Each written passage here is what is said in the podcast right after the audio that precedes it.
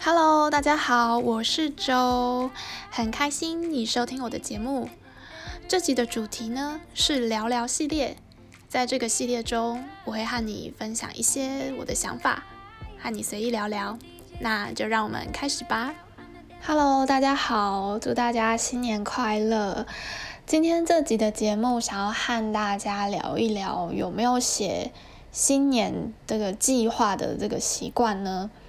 老实讲，其实我没有这个习惯，但是因为刚好和一些朋友聊天聊到这个话题，所以就想要来分享一下关于新年呃新年计划的这个想法。呃，像我以前呃。我以前如果想要做一些某些目标啊等等想做的事情，类似白日梦的也有，或者是呃比较没有那么白日梦的小梦想一点的，或者是一些小计划、小目标的一些想法的话，我就会把它写下来。但是这不一定是会在新年的一开始，就对我而言，它是可能随时突然有一个冲动，然后会就把电脑打开开始。记录下来我想完成的目标，嗯，呃，最近我看一些人分享的想法，不论是减肥计划啊，或者是学一个新的语言啊，学煮菜啊，学什么东西，基本上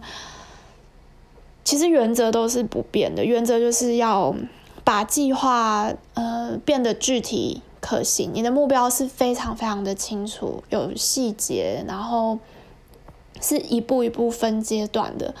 对，去完成。所以我觉得在新年开始立这个新的目标，我突然我突然觉得也挺好的，所以就开始思考，哎，今年有没有什么给自己新的目标跟想法？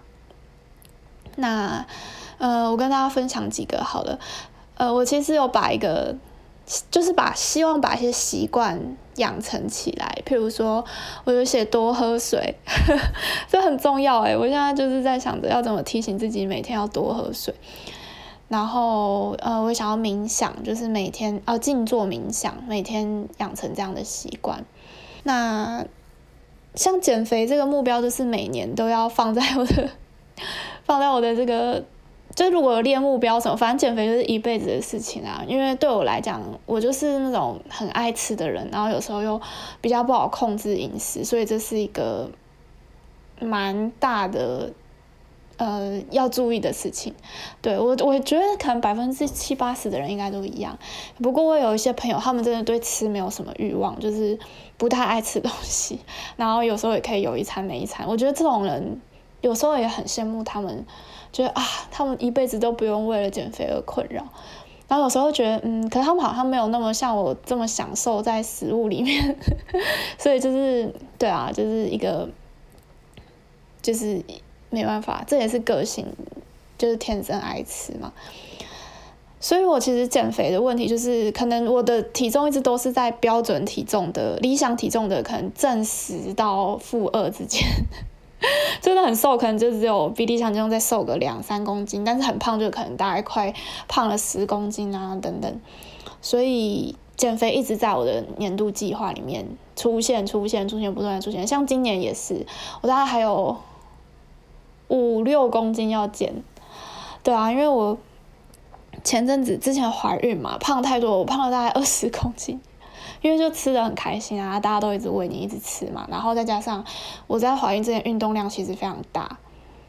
所以就是运动量很大。那因为不能运动了嘛，运动停掉之后又吃得很开心，所以就就一发不可收拾。对，我觉得第二胎绝对不能再这样子放纵自己乱吃。对，呃，所以像我来美国，我算一算我来美国已经满五个月了。我就从来的第一天开始，我就告诉我自己说，我每天都要去跑步。对，这有点像是像是一个计划一样嘛，就是我我我就是要变瘦嘛，要瘦身，所以我就真的从我刚来，好像前两个礼拜，我真的是每天都去跑，就算刚过来有时差也是一样，然后天气很冷也去跑，然后下有一点点下雨也去跑，因为我觉得不能断，就是断掉了一天，你就会给自己很多的借口，所以呢，我就。每天去跑步，所以我觉得养成习惯的一个很好的方式就是每天做。对，因为如果你什么一个礼拜做一次，或者是就就你要一个很明确的周期性，我觉得一个礼拜做一次也可以，但是要很明确。如果你是一个礼拜两次，但是也不知道固定礼拜几的话，我觉得这样就很容易让你身体很错乱。因为其实像大家如果有去看很多习惯在论述习惯的书，他就有讲到。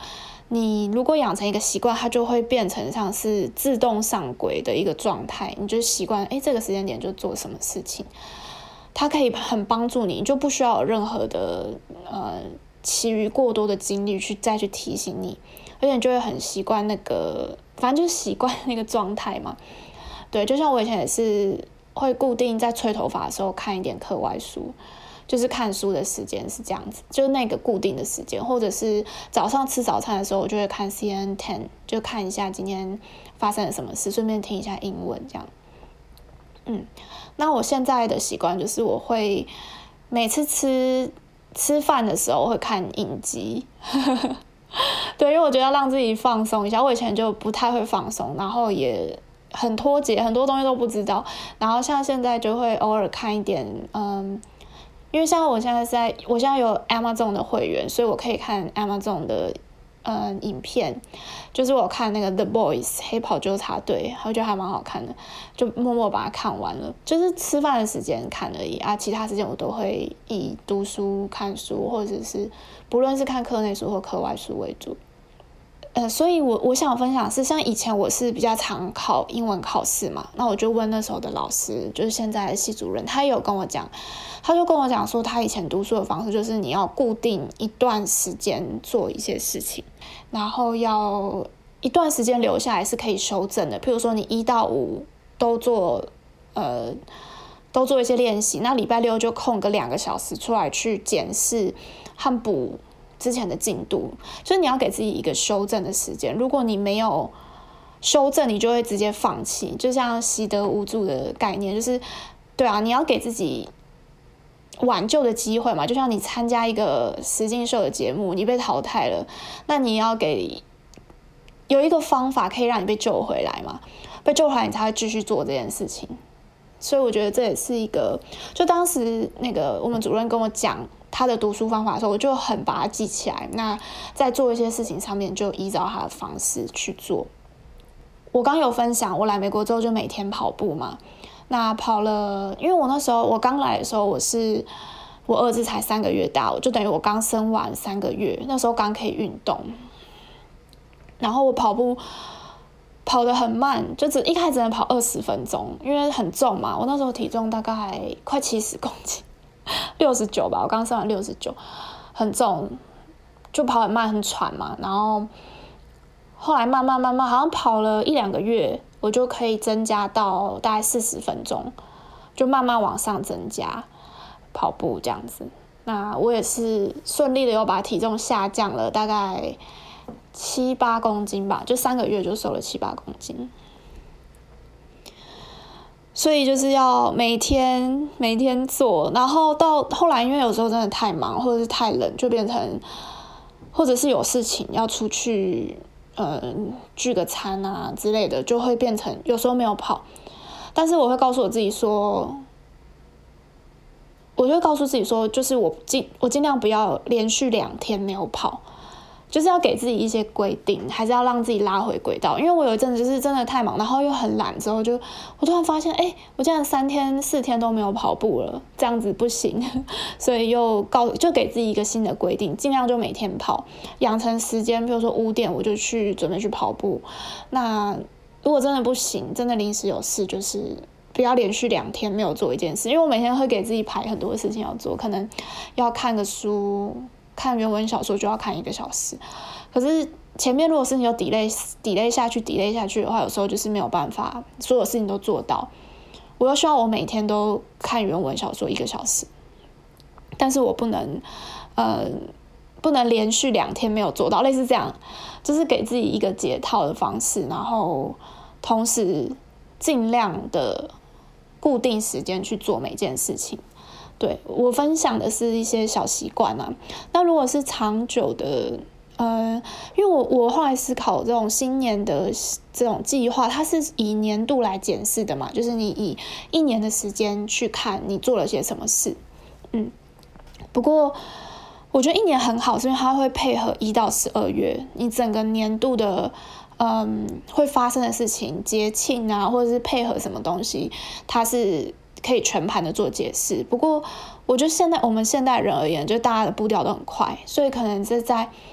一个月、两个月，你就要就要回头去看，说，哎，我现在完成了百分之多少？如果你的呃目标是需要长时间去花时间学习的话，对。那另外我分享，因为我一辈子都在减肥嘛，对，然后所以，呃，我想分享是我之前，我觉得减肥一个很好的方式就是报名一些运动。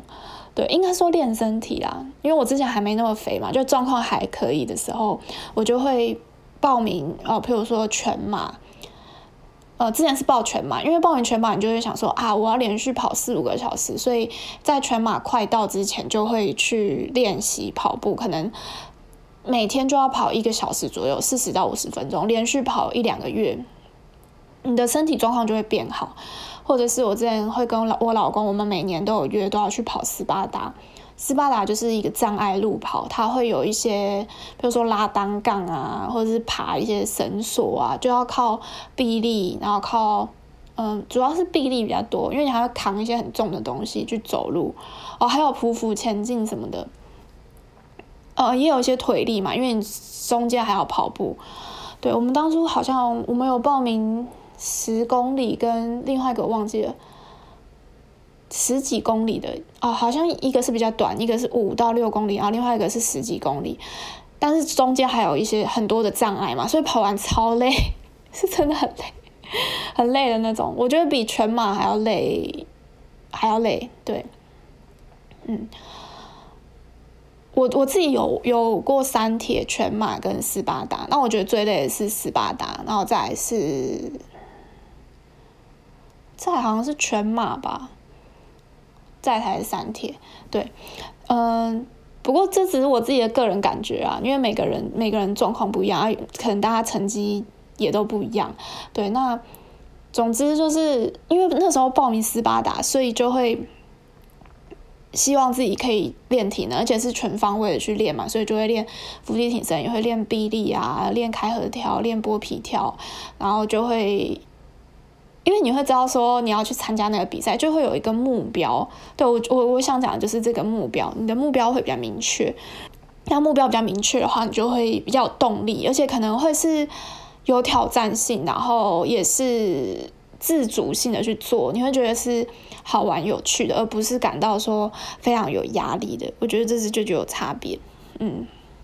那哦，我想跟大家分享一个，就是我当初就是也报一个马拉松。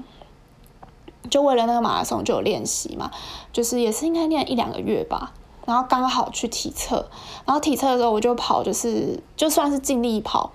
结果后来我看到成绩，我三千公里竟然满百，我就我就看到我就我就呆住，然后说啊，怎么可能？竟然竟然有有这么厉害的成绩这样，呃，我有点忘记我跑了几分，应该是有十五分出吧，对啊。还是十四分，十五分吧，十四分还是十五分，我忘记了。就是因为，就是因为我那时候每天跑了五十分钟，就是大概跑五十分钟左右啦。所以我觉得它也是维持体能一个很好的方式。这样子大家也比较不会去怕体测。对，嗯，我自己是不太担心啦。有有一阵子有点担心，是因为就是要练伏地挺身，有一阵太久没练了。对啊，但是后来就是养成习惯，其实每天做，每天做，让自己维持那个激励的话，就比较不会有这样的压力。嗯，这是体测的分享，体测哦，所以想再跟大家重新回顾一次，就是刚刚讲的如何去做到这个自己订定的计划呢？就是必须是具体可行，然后一步一步的，然后可以检视的。那这个习惯养成也最好是呃，在一个呃 routine 的，就是一段一段时间，比如说礼拜一你就做什么事，礼拜二你就做什么事，或者是你早餐时间做什么事，午餐时间做什么事，晚餐时间做什么事，嗯，我觉得我来美国之后呢，我都是因为基本上每天都是你自己的时间，不会有人告诉你你要几点起床，你要几点睡，所以我就是把自己的时间分割得很明确，就是呃每天的步调是什么样子，所以我才能 我才能做 podcast，因为我后来就很想做嘛，我之后可以再跟大家分享为什么我想做，所以我其实是在。呃，我在期中的时候，我就几乎把期末的报告所有东西都写完，因为我们每科都要写一个 paper 嘛。那我写完之后，因为我还要去预约，就是预约跟美国大学生预约时间，请他们一一一句一句的帮我看我的文法。对，因为你要交出去给老师嘛，你总不能用一些很奇怪的字。但是我又不不是美国人，所以我当然可能会用错字，所以每次只能预约一个小时，所以我要很早写完跟他们预约。那我用这种，呃，就是我刚刚讲的分割区块的方式，